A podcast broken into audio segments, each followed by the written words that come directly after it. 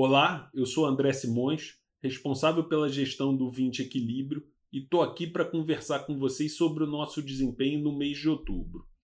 No plano internacional, a gente segue tendo uma recuperação da atividade econômica nos países desenvolvidos, a inflação continua se mostrando mais alta do que o esperado em vários países e o Banco Central dos Estados Unidos iniciou o processo de redução dos estímulos que foram dados na época da Covid.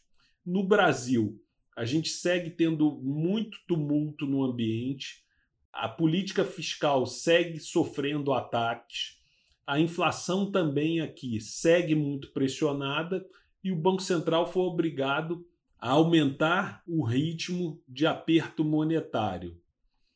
Em função disso, todos os ativos brasileiros sofreram bastante. Tivemos queda na bolsa, queda dos títulos públicos indexados à inflação, alta do dólar. O 20 equilíbrio teve uma perda por volta de 1,14% no mês.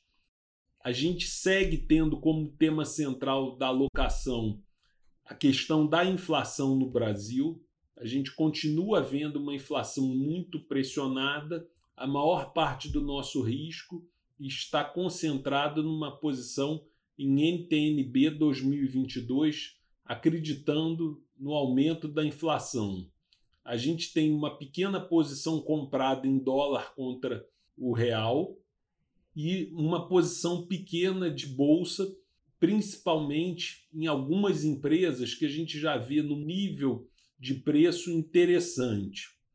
Quando a gente olha a parte mais longa da curva de títulos públicos indexados à inflação no Brasil, a gente já vê taxas muito elevadas, porém a gente vai aguardar um momento onde a gente tenha um pouco mais de certeza com relação ao fim do ciclo de aperto monetário.